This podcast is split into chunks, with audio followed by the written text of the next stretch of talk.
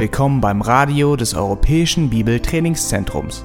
Unser Anliegen ist, dass der folgende Vortrag Sie zum Dienst für unseren Herrn Jesus Christus ermutigt.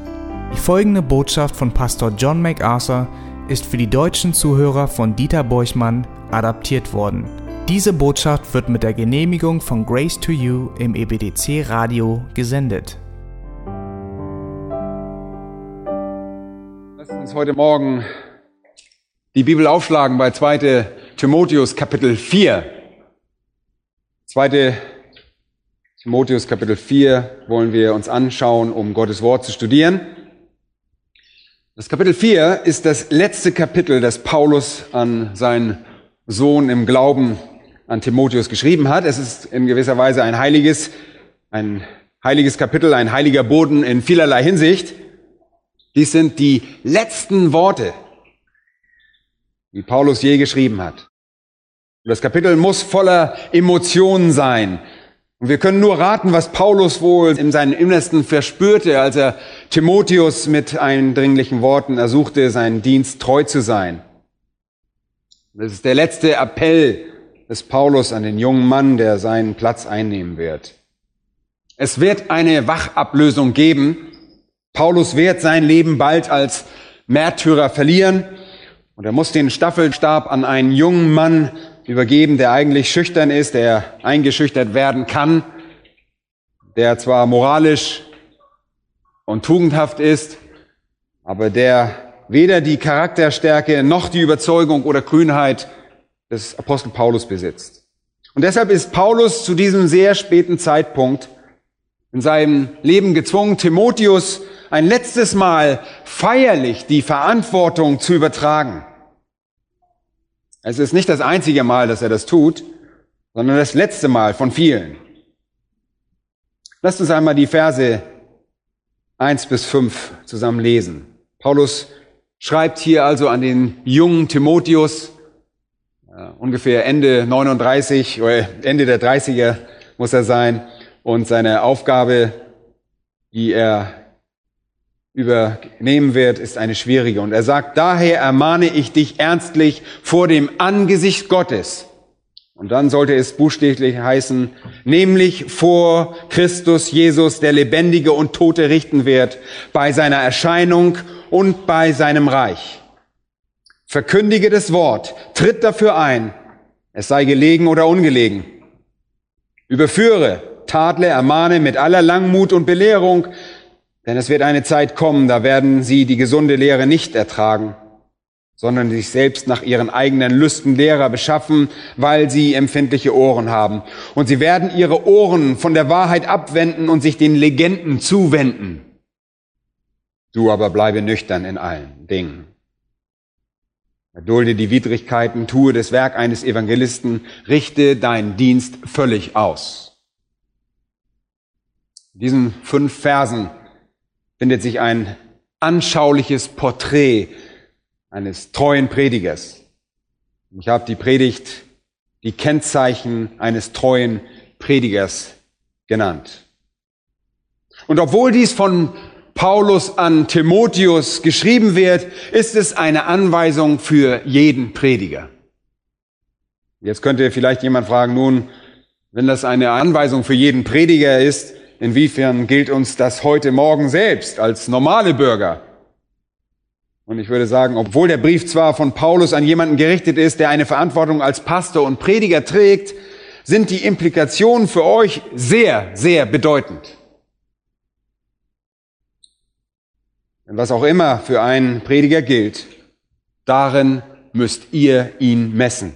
Und das bedeutet, wenn ihr eure Aufgaben als Gemeinde erfüllt, verlangt ihr, dass der Prediger in der Erfüllung seiner Pflichten die Dinge tut, die hier aufgeführt werden. Es ist eine Frage der Rechenschaftspflicht. Wenn ich öffentlich bekräftige, dass ich diese Dinge glaube, sage ich offiziell zu euch, zieht mich zur Verantwortung für die Dinge, an die ich gemäß meiner Aussagen glaube.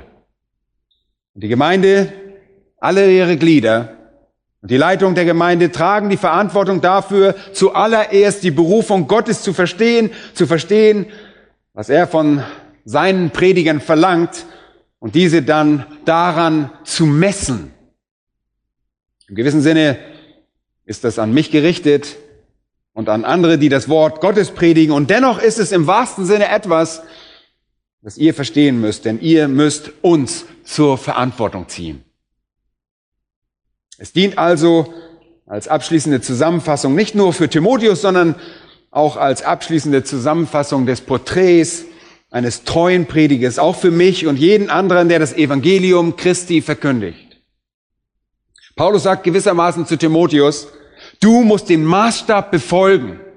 Es gibt einen Maßstab und du musst mich daran halten. Ich sage euch Leute, die Bibel ist nicht unklar, wenn es darum geht, was Gott von einem Prediger erwartet. Die Bibel ist nicht unklar, wenn es darum geht, was er von jemandem erwartet, der seine Herde weidet. Die Bibel ist sehr explizit. Und das Vorbild ist so offensichtlich, wie es nur sein könnte. Und ich bin daran gebunden und ihr seid gehalten, mich dem zu verpflichten. Und in diesen fünf Versen sind neun Verben im Imperativ, also als Befehl enthalten. Es sind neun Gebote. Und der Text ist in seinem Stil nach ermahnend. Er stellt Forderungen an Timotheus. Das sind keine Vorschläge. Das sind nicht nur irgendwelche Ideen, die er da weitergibt. Das sind keine Punkte zur Diskussion, sondern das sind Gebote. Das ist das Vorbild eines treuen Predigers.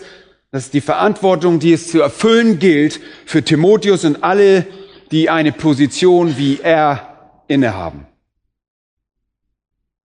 Ich hoffe, ihr versteht, dass die Rolle des Predigers von entscheidender Bedeutung ist, dass Gott bestimmt hat, dass seine Kinder von Gott begabten, geistbegabten Männern unterrichtet werden und dass die Verkündigungen an seine Kinder von begabten Männern ausgesprochen werden und dass ein Großteil des geistlichen Lebens, des geistlichen Wachstums, der Funktion im Dienst und der Evangelisation von Gottes Kindern in direktem Zusammenhang stehen werden mit der Effektivität derer, deren Predigten sie unterstehen. So hat Gott es vorgesehen. Leute, das ist eine sehr ernste Angelegenheit für Gott. Dass Prediger das sind, was Gott für sie vorgesehen hat. Die Leute sie daran messen, dass sie diese Rechenschaftspflicht aufrechterhalten und dass die Leute auch für die korrekt, auf die korrekte Lehre reagieren. Eines der traurigen Dinge, wenn man über unsere Nation heutzutage und die Richtung, die die protestantische Religion und selbst der Evangelikalismus eingeschlagen hat, nachdenkt, ist der Untergang der wirklich treuen, konsequenten, kompromisslosen biblischen Predigt. Leute, die Schuld dafür könnt ihr ruhig den Predigern geben, denn sie sind dafür verantwortlich. Aber ich bin davon überzeugt, dass die Schuld nicht ausschließlich bei den Predigern liegt, sondern auch bei den Leuten, die die Prediger nicht zur Verantwortung für die Rolle ziehen, die sie nach Gottes Bestimmung ausüben sollen. Das ist also eine doppelte Verantwortung. Einige von uns haben die Pilgerreise zur seligen Ewigkeit von John Bunyan gelesen. Ich weiß, ich habe schon mit einigen gesprochen. Und ihr erinnert euch sicherlich an den wunderbaren Anfang des christlichen Lebens, zu dem der Pilger sich aufmachte, als er durch die Pforte ging. Die Pilgerreise zur seligen Ewigkeit ist eine Allegorie auf das christliche Leben, geschrieben von John Bunyan, dem großen englischen Prediger der im Gefängnis von Bedford geschrieben hat, wo er inhaftiert war, weil er gepredigt hatte. Und als er versuchte, eine Allegorie zu zeichnen, um ein Bild des christlichen Lebens zu zeichnen, begann er mit dem Pilger, demjenigen, der zu einem Christen wird, der durch die enge Pforte einzieht und sich auf die christliche Reise macht. Und die erste Sache, die er tun soll, dieser Pilger, ist zum Haus des Auslegers sich aufzumachen. Denn zu Beginn eures Wandels mit Christus gibt es einige Dinge, die ihr wissen müsst, die man euch beibringen muss, die für euch ausgelegt werden müssen, damit eure Pilgerreise erfolgreich sein kann. Und das Erste, Was der Pilger also tut, als er durch die Pforte geht, ist die Reise zum Haus des Auslegers, um die Dinge zu lernen, die für eine erfolgreiche geistliche Reise notwendig sind. Als der Pilger dann das Haus betritt, wird ihm als erstes ein Gemälde gezeigt. Das Gemälde eines Predigers. Und er soll das Porträt des Predigers ganz am Anfang sehen, damit er die Bedeutung dieses Amtes versteht. Damit er versteht, wie dieser Mann Gottes abgesondert wurde, um ihm bei seinem geistlichen Wachstum und seiner geistlichen Entwicklung zu helfen. Und der Neubekehrte muss die Bedeutung des Mannes, der das Wort Gottes, des lebendigen Gottes verkündigt, verstehen. Er muss sie verstehen. Und das Gemälde des Predigers ist hier sehr interessant. Bunyan beschreibt den Prediger mit den Worten, seine Augen sind zum Himmel erhoben. Er hält das Beste aller Bücher in seiner Hand. Er trägt das Gesetz der Wahrheit auf seinen Lippen. Die Welt war hinter seinem Rücken. Seine Haltung war die eines Mannes, der die Menschen anflehte und eine goldene Krone hing über seinem Haupt. Ein sehr faszinierendes Bild. Seine Augen waren zum Himmel aufgerichtet. Das Beste aller Bücher in seiner Hand. Und muss ich jetzt eigentlich in die Hand nehmen? In seiner Hand. Das Gesetz der Wahrheit auf seinen Lippen. Die Welt hinter seinem Rücken. Eine flehentliche Haltung vor den Menschen und eine Krone aus Gold über seinem Haupt, über seinem Kopf. Das ist das Bild eines Predigers. Und Paulus malt hier solch ein Bild im zweiten Timotheusbrief. Nicht mit einem Pinsel, sondern genauso wie Bunyan es tat, mit Worten. Nur ist das Bild von Paulus göttlich inspiriert. Dieses Porträt des Predigers ist lehrreich und verbindlich zugleich. Der entscheidende Aspekt der Rolle des Predigers wird hier auf unmissverständliche Weise beschrieben. Und es ist wichtig, dass ihr versteht, denn ihr müsst die Verpflichtung des Predigers verstehen. Ihr müsst diese richtige und diese, diese wichtige Rolle verstehen, die biblische Prediger, Lehrer und Pastoren in unserem Leben spielen. Leute, das ist absolut entscheidend. Und ich glaube, dass Paulus bei dem, was er hier schreibt, von starken Emotionen, von sehr starken Gefühlen bewegt wurde. Denn er schreibt sehr eindringlich, weil er sich dem Ende seines Lebens nähert. Und ihr könnt euch vorstellen, das ist seine letzte Chance. Er ist ein Gefangener. Er ist jetzt älter. Seine Arbeit auf Erden ist beendet. In demselben Kapitel könnt ihr lesen, sagt er in Vers 7, ich habe den guten Kampf gekämpft, den Lauf vollendet. Und das spricht davon. Er erkennt, dass er am Ende seines Dienstes auf dieser Erde, auf dieser Welt ist. Und es ist ihm ein sehr großes Anliegen, dass Timotheus seinen Dienst einfach fortsetzt. Und deshalb bekräftigt er in diesen fünf Versen, dass Timotheus treu sein muss. Und er legt den Maßstab fest, an dem diese Treue gemessen werden wird. Das war übrigens nicht sein einziger Appell. Paulus hat ihn in dem ganzen Brief an Timotheus appelliert. In Kapitel 1 beginnt, in Vers 6 appelliert er, sagt er, aus diesem Grund erinnere ich dich daran, die Gnadengabe Gottes wieder anzufachen, die durch die Auflegung meiner Hände in dir ist. Gott hat uns nicht einen Geist der Furchtsamkeit gegeben, sagt er. So schäme dich nun nicht des Zeugnisses unseres Herrn, auch nicht meinetwegen, der ich ein Gefangener bin, sondern leide mit für das Evangelium. Und auch in Vers 13 desselben Kapitels appelliert er an ihn, halte dich an das Muster der gesunden Worte, die du von mir gehört hast, sagt er. Er appelliert an Kapitel 2, Vers 1. Und er sagt, sei stark in der Gnade, die in Christus Jesus ist. Und was du von mir gehört hast, vor vielen Zeugen, das vertraue treuen Menschen an, die fähig sein werden, auch andere zu lehren. Und dann in Vers 8, halte im Gedächtnis Jesus Christus. Vers 14, bringe dies in Erinnerung und bezeuge ernstlich vor dem Herrn. Kapitel 3 und Vers 14, du aber bleibe in dem, was du gelernt hast, was dir zur Gewissheit geworden ist. In dem Brief finden wir sehr viele Appelle an Timotheus. Aber dies hier, dieser Appell ist die Summe aller Appelle. Das ist hier ist das Ende, das sind die letzten Worte von Paulus. Dieses Kapitel ist das letzte Kapitel, das Paulus je geschrieben hat. Dann nahm sein Leben wirklich ein Ende. Er fasst seine Hoffnung für jeden christlichen Prediger zusammen, für jeden Pastor, für jeden Diener Christi. Und in vielerlei Hinsicht wird das für Timotheus schwerer sein, als es für Paulus der Fall war. Denn Timotheus hatte nicht so eine starke Konstitution wie Paulus.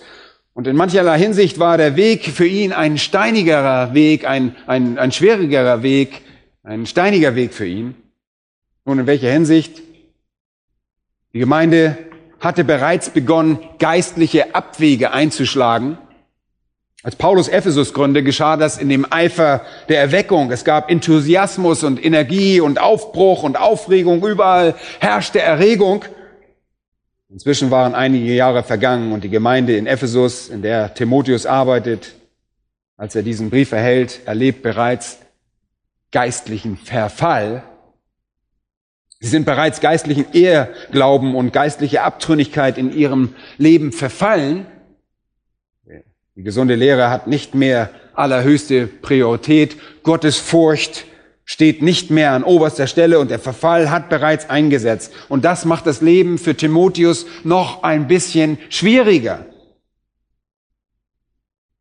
Über das hinaus beginnt sich eine umfassende Verfolgung im ganzen Reich zu entwickeln, die Timotheus potenziell einholen, und ihn das Leben kosten könnte. Das ist wahrhaftig kein leichter Dienst, den Timotheus dort vor sich hat.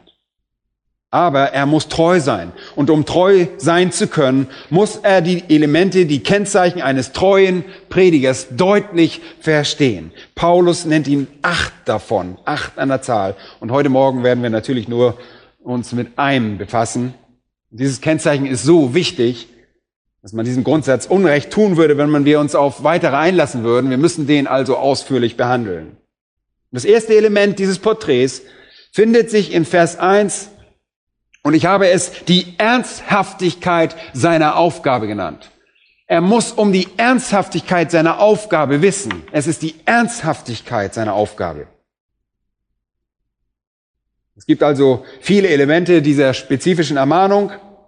Das erste, das Timotheus begreifen muss, ist die Ernsthaftigkeit. Und da heißt es, daher ermahne ich dich ernstlich, sagt Paulus. Einige Übersetzungen sagen, beschwören dich. Ich beschwöre dich. Da heißt es, vor dem Angesicht Gottes und Christus Jesus, der Lebendige und Tote richten wird, bei seiner Erscheinung und bei seinem Reich. Wir gehen noch näher darauf ein, warum ich das anders vorlese. Nun, wir werden uns heute Morgen mit diesem einen Vers beschäftigen. Dieser Vers befasst sich mit der Ernsthaftigkeit der Frage des Dienstes. Und er beginnt mit dem Verb diamatyromai. Ich ermahne dich ernstlich. Das ist ein einziges Wort im Griechischen, ein starkes Wort, das ernsthaftes Zeugnis, ernstliche Gebote, starkes Drängen beinhaltet. All das ist in diesem Wort enthalten. Der gealtete Krieger Paulus, der die Verantwortung abgeben will, gibt seinem jungen Sohn im Glauben einen letzten Auftrag, der all die Ernsthaftigkeit und Feierlichkeit beinhaltet, die man von einem gottesfürchtigen Apostel erwarten kann, dessen Leben voll und ganz dem Dienst an Christus gewidmet war und der jetzt wollte, dass sein Sohn im Glauben sich dem ebenfalls verschreibt. Darin ähnelt er dem schottischen Reformator John Knox, ähm, der einerseits sagte, gib mir Schottland oder ich sterbe, und andererseits, als er gezwungen war zu predigen, in sein Zimmer ging, sich dort einschloss und angesichts der Furcht vor dieser Ernsthaftigkeit einer solchen Berufung tagelang weinte. Timotheus muss die Ernsthaftigkeit seiner Berufung erkennen. Diese Ernsthaftigkeit ist direkt mit demjenigen verknüpft, in dessen Angesicht und dessen Gericht er dient. Jeder, der berufen ist zu predigen, jeder, der berufen ist, um das Wort Gottes zu artikulieren, übernimmt eine große und sehr ernste Verantwortung. Jakobus 3.1, wo Jakobus das Thema der Zunge diskutiert, sagt er, werdet nicht eine große Zahl Lehrer, meine Brüder, da ihr wisst, dass wir ein strengeres Urteil empfangen werden. Warum? Warum ist das so? Weil der Mensch, der mit seiner Zunge keinen Anstoß erregt, ein perfekter Mensch ist und so etwas gibt es nicht. Ihr werdet mit eurer Zunge Anstoß erregen und ihr solltet sicher gehen, dass ihr nicht überstürzt den Dienst eines Predigers oder Lehrers übernimmt und dann Anstoß mit eurer Zunge erregt, weil euer Anstoß so breit gestreut sein wird, dass das Gericht über euch schlimmer ausfallen wird. Das ist, was er hier sagt. Es ist ein ernsthafter Platz. Es ist ein ernsthafter Dienst. Es ist ein Dienst für diejenigen, die die dazugehörigen Aufgaben wirklich ernst nehmen. Und diese Ermahnung ist dem Ton nach insgesamt nicht auf die Vergangenheit ausgerichtet, sondern auf die Zukunft. Und zwar auf die Wiederkunft Christi. Und in gewisser Weise arbeiten wir in Erwartung der Wiederkunft Christi. Das tun wir. Das tun wir alle in unserem Leben. Paulus möchte, dass Timotheus genau das versteht.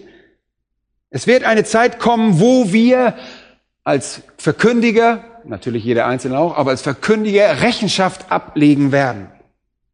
Es wird eine Zeit kommen, wo wir dem Richter gegenüberstehen werden und Rechenschaft über unseren Dienst ablegen müssen. Jeder Prediger ist direkt verantwortlich, nicht gegenüber der Gemeinde oder irgendeinem Vorstand oder irgendeiner Konfession oder irgendeiner Denomination, einer Organisation, die ihn vielleicht eingesetzt hat oder ordiniert hat, oder einer Schule, die ihn ausgebildet hat. Jeder Prediger ist direkt dem Richter gegenüber verantwortlich. Und das ist niemand anders als Gott, nämlich Jesus Christus. Und wir wollen uns die einzelnen Elemente einmal konkret anschauen, hier die Ermahnung anschauen. Die sind so wichtig. Er sagt, daher ermahne ich dich ernstlich vor dem Angesicht Gottes und Christus vor Christus Jesus. Nun, in der Schlachter heißt es und des Herrn Jesus Christus. In anderen Übersetzungen steht nur Gott und Christus Jesus. Und die korrekte Wiedergabe am Ende des Verses lautet und Christus Jesus. Das ist eine Textvariante, die es dort gibt. Wobei das Wort und im griechischen Kai, sehr gewöhnliche Konjunktion, verschiedene Bedeutungen haben kann. Gemäß der griechischen Form und der Konstruktion hier scheint eine emphatische, eine betonende Auslegung des Bindewortes die passendste Übersetzung zu sein. Das wird also verwendet, damit die Worte Christus Jesus eine Beschreibung von Gott sind. Er ermahnt also Timotheus vor dem Angesicht des Gottes, der Christus Jesus ist. Okay? Also das und nicht als und, und lesen, sondern als ein eben oder nämlich. Jesus Christus. Die Satzstruktur begünstigt das, obwohl wir das nicht wirklich dogmatisch sagen können. Es könnte auch im Angesicht Gottes und im Angesicht Jesu Christi bedeuten, vor beiden oder Christus Jesus. Aber ich bevorzuge hier Gott, nämlich, und das ist Jesus Christus. Nicht nur, weil diese Wiedergabe linguistisch äh, möglich ist, sondern aufgrund der dahinterstehenden Theologie. Der Text besagt, der Lebendige und Tote richten wird. Wer ist das? Jesus Christus. Derjenige, der die Lebendigen und Toten richten wird, ist Christus Jesus. Und es scheint deshalb logisch zu sein, zu sagen, im Angesicht Gottes, nämlich Christus Jesus, der richten wird. Okay? Wir wissen, dass Gott Jesus zum Richter bestimmt hat und in Johannes 5, im Johannes Evangelium Kapitel 5, Vers 22 heißt es, dass Gott das ganze Gericht dem Sohn übergeben hat. Der Sohn, Herr Jesus Christus, ist der Richter. Vom linguistischen Standpunkt aus können wir die Übersetzung nämlich Christus Jesus vertreten. Es ist durchaus vertretbar und auch vom theologischen Standpunkt aus betrachtet ist das logisch, denn Unser Herr Jesus Christus ist tatsächlich der Richter. Hier findet sich also eine Bekräftigung der Gottheit Christi, eine Bekräftigung von Christi Verpflichtung zu richten. Das beides ist sehr wichtig. Die ernstliche Ermahnung hier gleicht einem weit verbreiteten Format, das in Gerichtsverfahren verwendet wurde. Und ich möchte euch sagen, was ich damit meine. Wenn da steht, daher ermahne ich dich ernstlich vor dem Angesicht Gottes, nämlich Christus Jesus, dann ist das ein Format, das in typischen Vorladungen verwendet wurden, in juristischen Dokumenten der Antike. Archäologen sind im Besitz antiker Dokumente, von denen eines sich wie folgt liest. Es ist ein Dokument ausgestellt an eine Person, die vor einem Gericht erscheinen soll. Dort steht, Zitat, der Fall wird im Gericht von Herakleopolis im Angesicht von, in Gegenwart von Punkt, Punkt, Punkt gegen euch verhandelt werden. Und in der Lücke steht der Name des Richters. Die Terminologie ähnelt sich hier sehr. Paulus verwendet juristische Begrifflichkeiten. Den Fachwortschatz einer Vorladung. Es ist Fachsprache, mit der Menschen vor ein Gericht zitiert wurden. Er sagt hier quasi Folgendes. Der Fall gegen dich wird im Gericht Gottes, nämlich vor Christus Jesus, der der Richter ist, verhandelt werden zum Zeitpunkt seines Erscheins und bei seinem Reich. Das ist, was er gewissermaßen sagt. Es ist eine ernstliche Vorladung für den Prediger vor Gericht zu erscheinen, um sich dem Urteil Gottes in Bezug auf seinen Dienst zu stellen. Aber es gibt noch mehr. Es gibt noch mehr als die Aussage, dass Gott der Richter ist, Gott in Christus. Es gibt noch mehr. Achtet einmal auf Folgendes. Er sagt, daher ermahne ich dich ernstlich vor dem Angesicht Gottes, nämlich Christus, Jesus, der Lebendige und Tote richten wird. Und das andere zusätzliche Element ist nicht nur, dass Gott, Christus, Jesus, unser Herr, der Richter sein wird, sondern dass euer Dienst hier und jetzt in seinem Angesicht ausgeübt wird. Und das ist sehr ungewöhnlich. Leute, das ist sehr ungewöhnlich. Hört mal zu.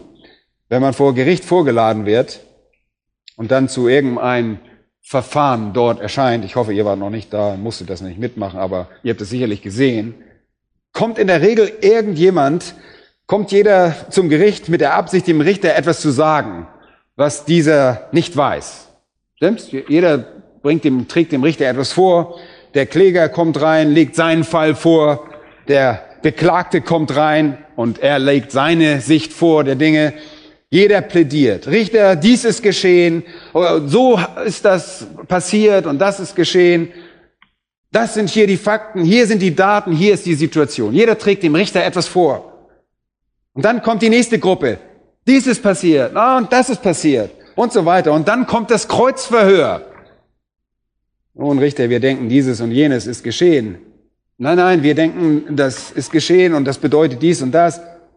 Und dann werden Gutachten erstellt und von Experten eingeholt, die erklären, wie die Dinge funktionieren und wie etwas geschieht. Alle Kreuzverhöre, alle Argumentationen und alle Teile davon dienen dazu, dem Richter in einem Gericht zu helfen, sein Urteil zu fällen. Den Richter von etwas zu überzeugen, das er andernfalls nicht wissen würde. Leute, bei Christus ist das anders. Bei Christus ist es anders.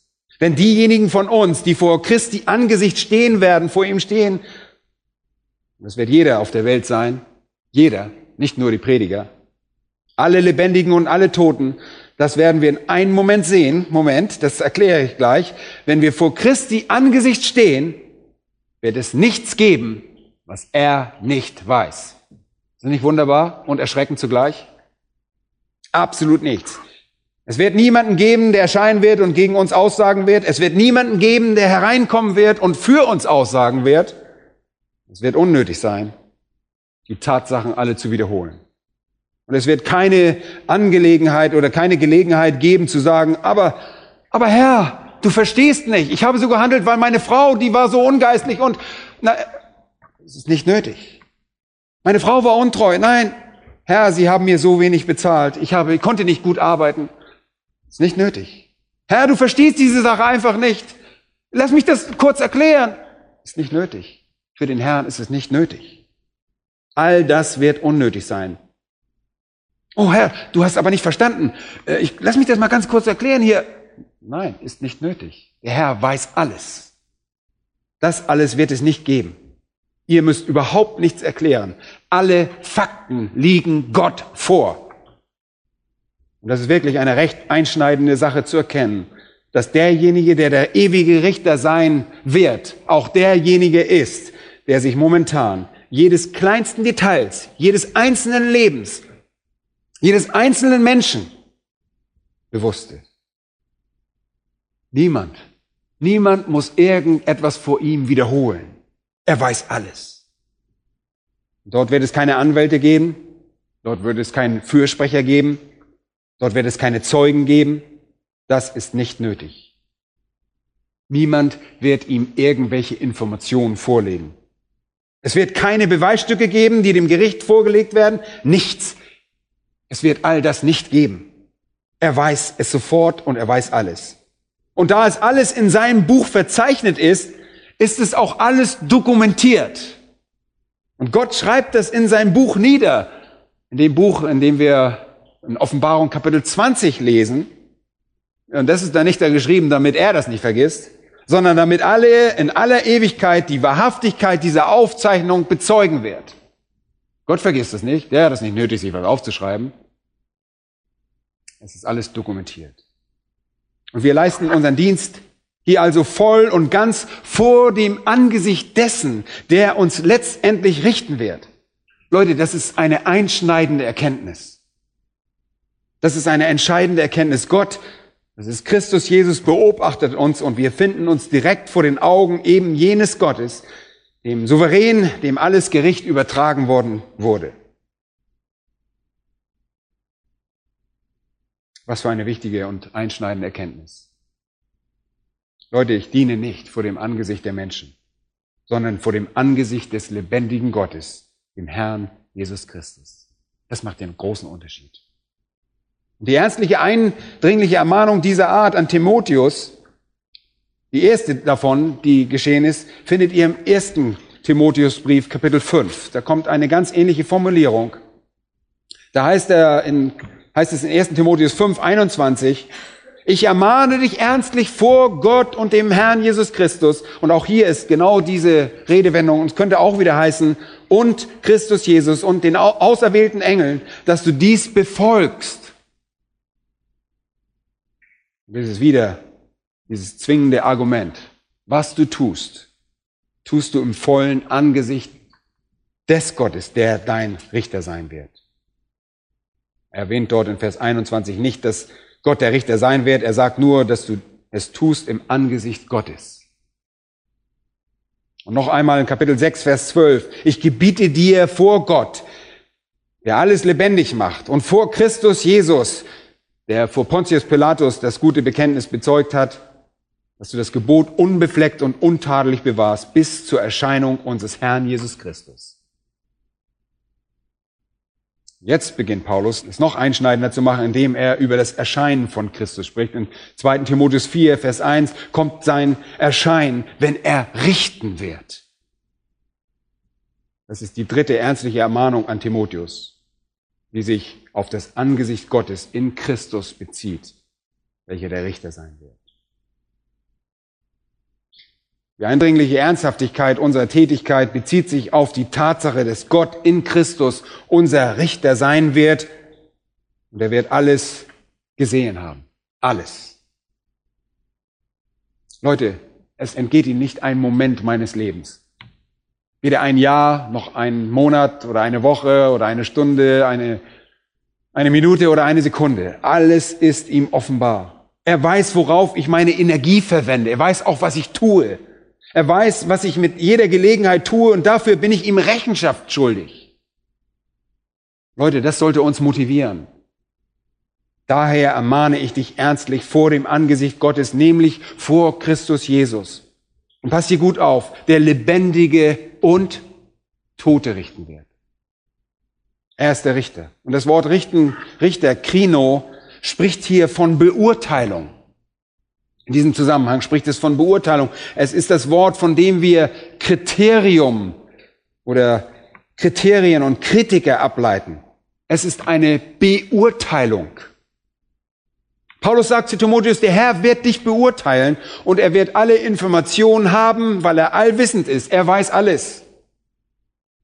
Die Formulierung, der richten wird, bedeutet so viel, der kurz davor steht zu richten. Oder der jeden Augenblick richten wird. Es ist nicht irgendwann mal, irgendwann mal später, sondern es ist etwas, das augenblicklich bevorsteht. Und das soll Timotheus vermitteln, dass es sich um etwas Unmittelbares handelt, jederzeit geschehen könnte. Gott wird das jeden Augenblick tun. Steht unmittelbar bevor. So ähnlich wie Jakobus das sagt, der Richter steht vor der Tür. Gott wird in Christus richten. Derjenige, der richten wird, ist niemand anders als Christus. Und ich habe euch gesagt, in Johannes 5, 22 haben wir das ableiten können. Dort heißt es, und ich möchte es noch einmal wiederholen und einige Verse daraus vorlesen. Denn der Vater richtet niemand. Versteht ihr das? Der Vater richtet niemand, sondern alles Gericht hat er dem Sohn übergeben. Sehr wichtig. Und in Vers 26 heißt es, denn wie der Vater das Leben in sich selbst hat, so hat er auch dem Sohn verlieben, das Leben in sich selbst zu haben. Und er hat ihm Vollmacht gegeben, auch Gericht zu halten, weil er der Sohn des Menschen ist. Das ganze Gericht wurde Christus übertragen. Und es wird ein Tag kommen, wenn er beurteilen wird. Und in 2. Timotheus 4 steht Krenin, das äh, ist die Verbform im Infinitiv, und es bedeutet etwas beurteilen. Etwas beurteilen, etwas zu untersuchen und zu beurteilen. Es ist keine Verdammnis. Leute, versteht mich nicht falsch. Es ist hier keine Verdammnis. Es ist nicht so, als ob wir für unser Versagen verdammt würden. Warum? Weil wir bereits errettet sind. Es ist vielmehr so, dass wir beurteilt werden. Und unsere Beurteilung wird unsere Belohnung oder beziehungsweise unsere Entlohnung sein. Welchem Niveau wir im Himmel dienen werden, darüber wird dort entschieden. Die Bibel verheißt dem Gläubigen gewisse Kronen. Und ich glaube, dass all diese Kronen in Wirklichkeit parallel, irgendwie bildliche Parallelen zum ewigen Leben sind, im Himmel sind. Sie sind einfach verschiedene Wege, die Fülle unseres ewigen Lebens auszudrücken. In 1. Korinther 3 heißt es, dass einige unserer Werke Gold, Silber und kostbare Steine sind. Sie werden Bestand haben, andere sind Holz, Heu und Stroh und werden verbrannt werden. Aber jeder von uns wird eine Belohnung erhalten. Das ist die Art von Gericht, von dem wir hier reden. Das ist der Richterstuhl Christi. Und ich stand gerade vor diesem Bema, diesem Richterstuhl in Korinth, von dem Paulus dieses Bild ableitet. Auch vor diesen Ruinen stand ich dort äh, im vergangenen Sommer jetzt. Im 2. Korinther 5 heißt es im Vers 10, wir müssen alle vor diesem Richterstuhl, vor diesem Bema-Stuhl des Christus offenbar werden, damit jeder die Belohnung für seine Taten empfängt. Seien sie gut oder nutzlos. Meiste Übersetzungen haben vielleicht böse dort, aber das Wort nutzlos steht dort, kann man als nutzlos übersetzen. Die nutzlosen Dinge werden verbrannt. Für die guten Dinge, die wir im Dienst an ihm getan haben, werden wir belohnt werden. Und diese Belohnung wird durch das ganze Reich hindurch demonstriert werden und die ganze Ewigkeit hinweg durch unsere Fähigkeit zu dienen und durch das Niveau unserer Aufgabe in diesem Dienst. Und das Konzept des Erbes hat etwas mit dem Ausmaß unserer Autorität in der Ewigkeit zu tun. Das Konzept der Belohnung hat etwas mit dem Wesen unseres Dienstes in der Ewigkeit zu tun. Darum geht es hier. Und ihr werdet von dem Gott beurteilt werden, der richtet. Und das ist Christus Jesus. Er wird euch beurteilen. Paulus hat in Erwartung dessen gelebt. Er hat darauf gewartet. Und die anderen Apostel haben das ebenfalls getan, als Petrus in Apostelgeschichte Kapitel 10, Vers 42 zu Cornelius predigte, sagte er, und er hat uns geboten, dem Volk zu verkündigen und zu bezeugen, dass er der von Gott bestimmte Richter der Lebendigen und Toten ist. Petrus sagt, wir sind gehalten zu predigen, das Gericht und den Richter zu verkündigen. Und zwar den Richter, der wen richten wird? Die Lebendigen und die Toten. Und genau das war es, was ihn so antrieb. In Apostelgeschichte 17 schreibt Paulus dann, auf dem, er ist dort auf dem Areopag, schreibt das, Paulus sagt, Gott hat einen Tag festgesetzt, an dem er den Erdkreis in Gerechtigkeit richten wird durch einen Mann, den er dazu bestimmt hat und den er für alle beglaubigte, indem er ihn aus den Toten auferweckt hat. Dieser Mann ist Christus, Christus Jesus. Nun, Petrus sagt, er wird die Lebendigen und die Toten richten. Paulus sagt, er wird die Lebendigen und die Toten richten. Die ganze Welt wird durch den Mann Christus Jesus gerichtet. In Römer 2, Vers 16 schreibt Paulus, an dem Tag, da Gott das Verborgene der Menschen durch Jesus Christus richten wird, nach meinem Evangelium, durch Jesus Christus. Die zwingende Realität hier ist also die künftige Beurteilung. 1. Korinther enthält wahrscheinlich die beste Zusammenfassung.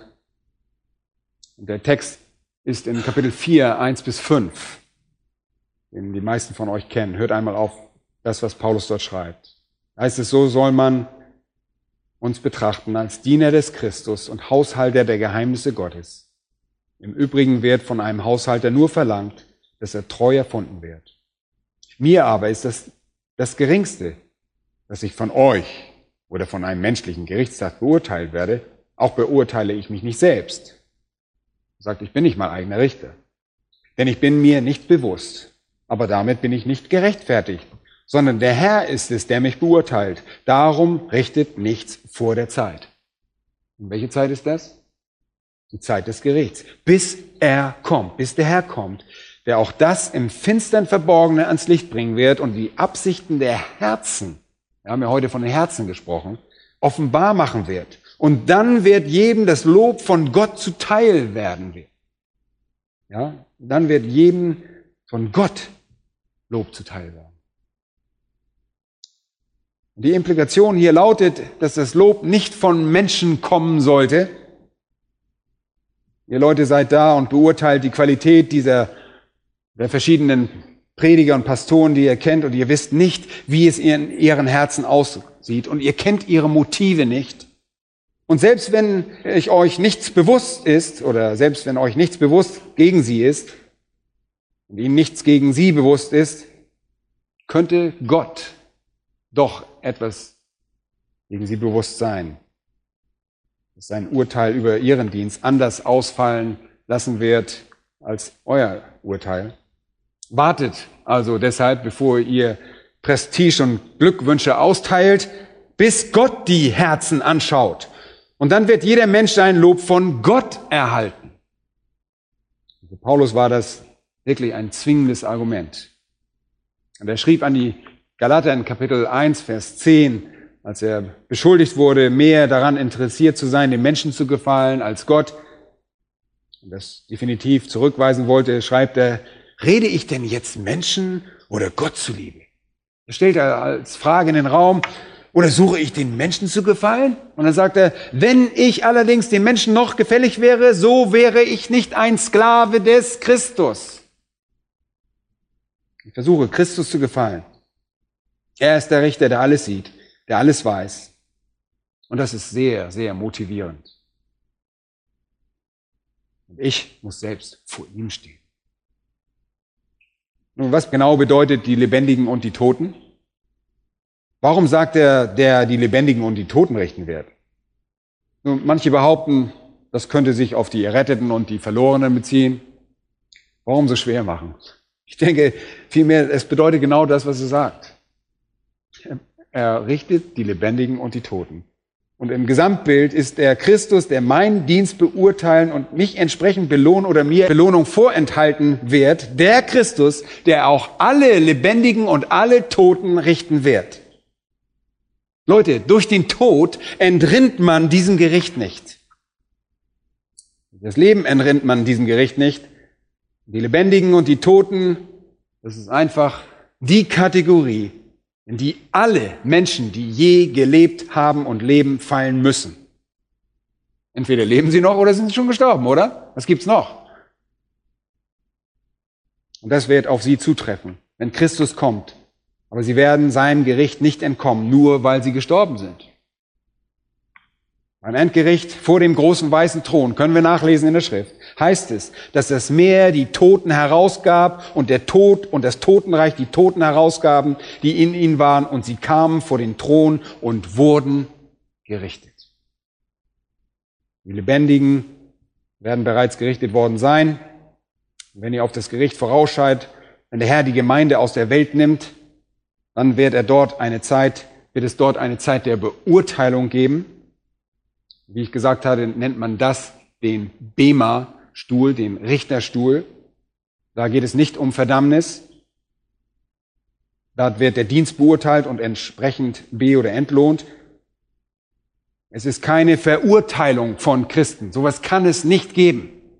Keine Verdammnis. Ja, das ist logisch, oder? Es kann keine Verdammnis geben für die, die in Christus Jesus sind.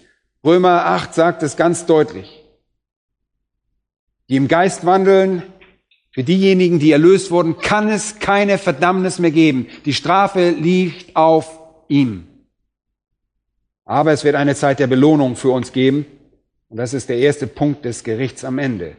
Das ist ein Gericht, das ausschließlich Gläubigen vorbehalten ist. Und dann kommt ein Gericht über Gläubige und Ungläubige. Und das ist das Gericht, das wir als das Gericht über die Schafe und Böcke kennen bei dem die Ungläubigen von den, Ungl von den Gläubigen abgesondert werden. Achtet mal ganz genau darauf. Die Gläubigen ziehen in das Reich ein und die Ungläubigen werden ausgestoßen. Und das letzte Gericht ist dann nur noch für Ungläubige.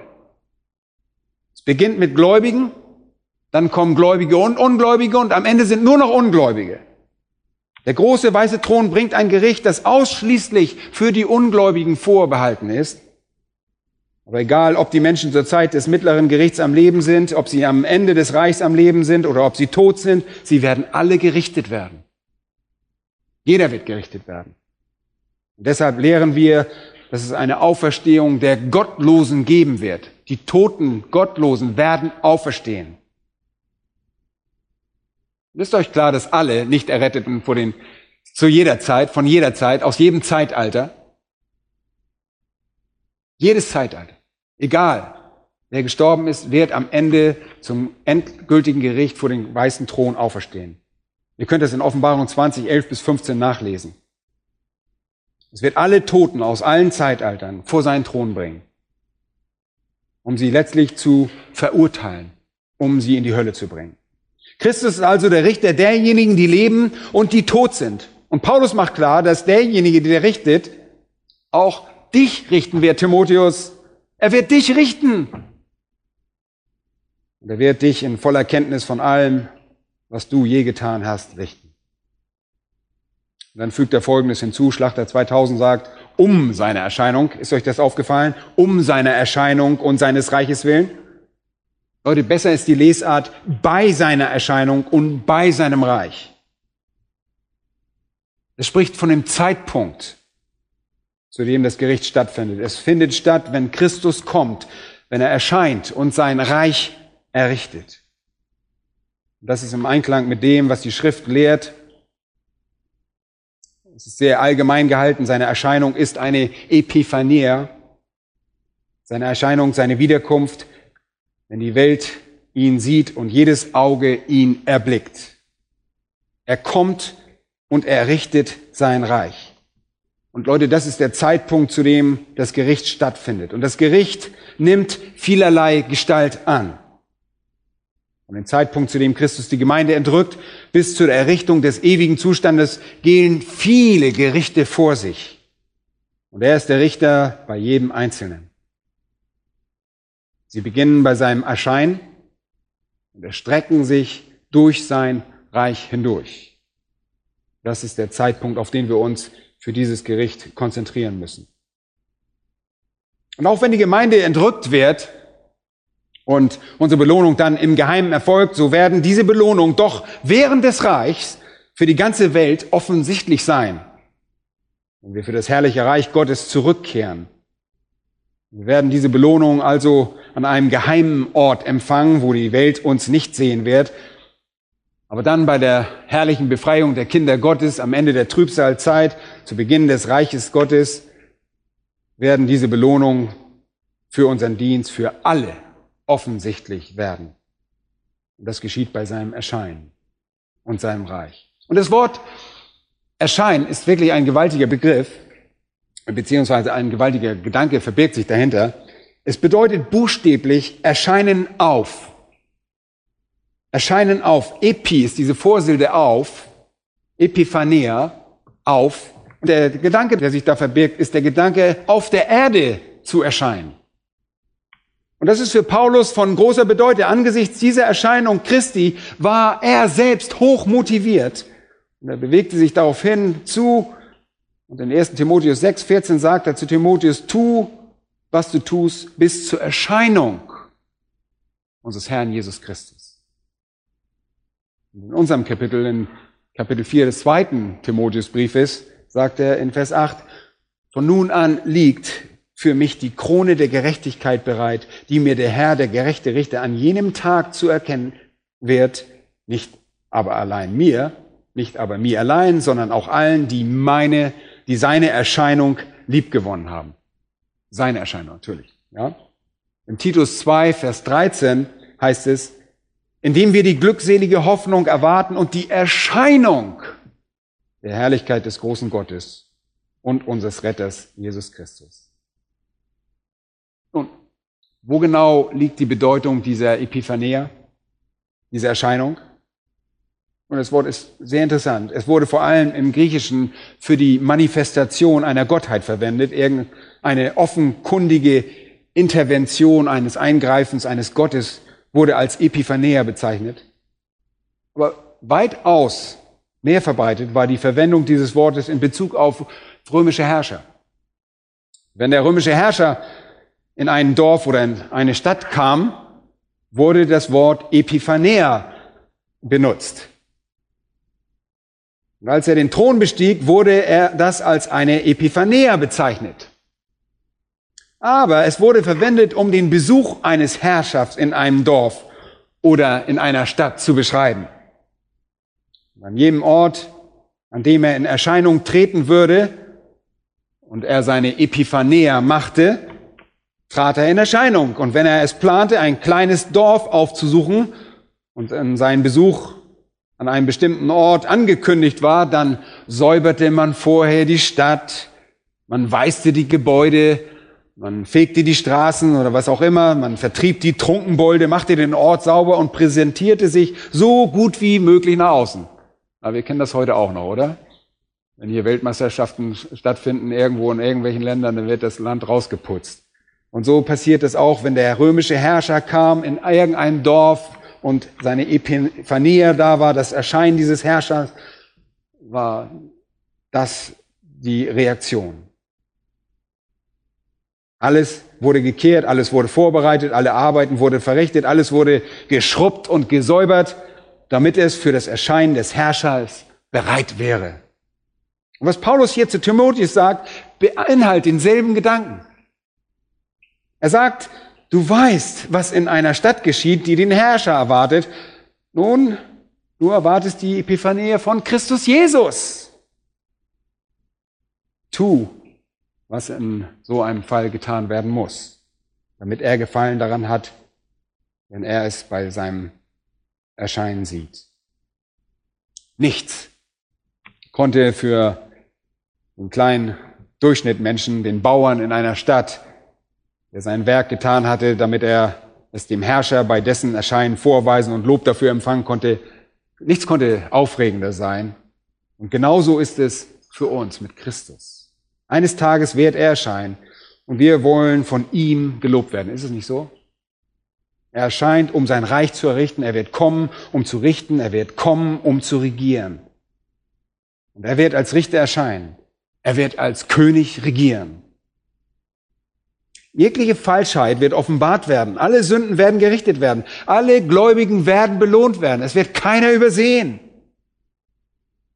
Die Gottesfürchtigen werden in das Reich geführt und die Gottlosen ausgestoßen werden. Und zu diesem Zeitpunkt wird über alles Rechenschaft abgelegt werden. Der Prediger soll bis dahin treu sein, bis der Herr ihn gegebenenfalls vor dieser Zeit auch schon aus dem Leben nimmt, ihn heimruft, soll er bereit sein. Aber wenn er treu war, wird er entsprechend belohnt werden, indem er teilhaben wird an den Herrlichkeiten und Freuden der Ankunft des Königs in seinem Reich.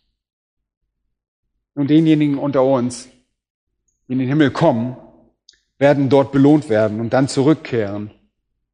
Und unsere Belohnung, wie ich bereits sagte, werden während des Reiches auf Erden offenbart werden. Es wird deutlich werden. Leute, das ist ein wunderbarer Gedanke. Was hier zwingend erforderlich ist, ist, dass der Prediger die Ernsthaftigkeit seiner Aufgabe erkennt. Wir führen eine ernsthafte Aufgabe aus. Und wir müssen uns vollendet der Hingabe verschreiben, weil diese Aufgabe so ernst ist. Und das, was sie so ernst macht, ist die genaue Überprüfung durch denjenigen, der der Richter ist, der unsere Arbeit beurteilen wird. Der vollkommene Richter wird das vollkommene Urteilen über das Wesen, die Hingabe und die Treue und die Konsequenz der Bemühungen des Predigers abgeben. Es ist eine Zeit der Prüfung, um festzustellen, ob das, was wir getan haben, Gold, Silber, kostbaren Stein oder eher Holz, Heu und Stroh entspricht. Leute, in dieser Welt kann man so leicht dazu gedrängt werden, seinen Dienst irgendwie zu kompromittieren. Kann so leicht weggerissen werden um irgendwie Menschen zu gefallen. Und das geschieht ständig. Und manchmal spüren wir diesen Druck als Verkündiger. Wir spüren diesen Druck in uns. Und Timotheus musste verstehen, dass es sich um eine ernste Aufgabe handelt, weil er viel Druck bekommen würde, Kompromisse einzugehen und den Menschen zu gefallen. Und das geschieht immer wieder. Das sehen wir immer wieder, dass Menschen das hören, ja, was sie gern möchten, weil Prediger nachgeben. Aber wenn ihr Gott gefällt, werdet ihr am Tag der Epiphania von Jesus Christus einen großen Schritt voraus sein. An dem Tag, an dem er in sein Reich einzieht. Er wird euch auf herrliche Weise belohnen. Ihr werdet die Freude des Herrn einziehen, in die Freude des Herrn und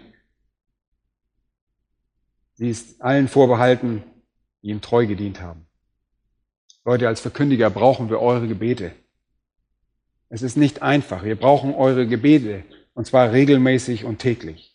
Alles, was wir als eure Hirten tun möchten, und ich spreche das auch im Namen von Pascal, ist der Wahrheit Gottes treu zu sein, Gottes Wort zu predigen.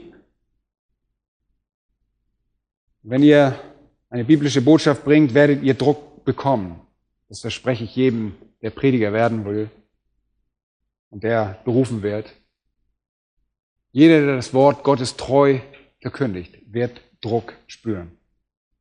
Aber wenn ihr eine Perspektive annehmt, nach der Gott der Richter ist, Leute, dann bleibt ihr auf dem Kurs. Dann bleibt ihr dabei. Und das wollen wir.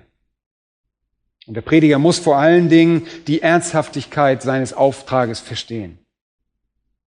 Und damit haben wir begonnen. Als nächstes Mal werden wir uns mit der Verkündigung des Wortes mit dem Vers 2, verkündige das Wort, befassen, einer der aussagekräftigsten in diesem ganzen Text.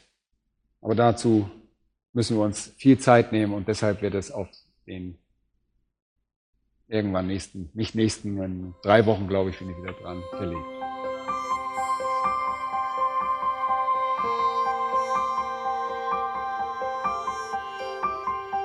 Die Sendezeiten des EBTC sind Montag, Mittwoch, Freitag und Samstag jeweils von 10 bis 11 Uhr. Auf Wiedersehen und bis zum nächsten Mal beim EBTC Radio.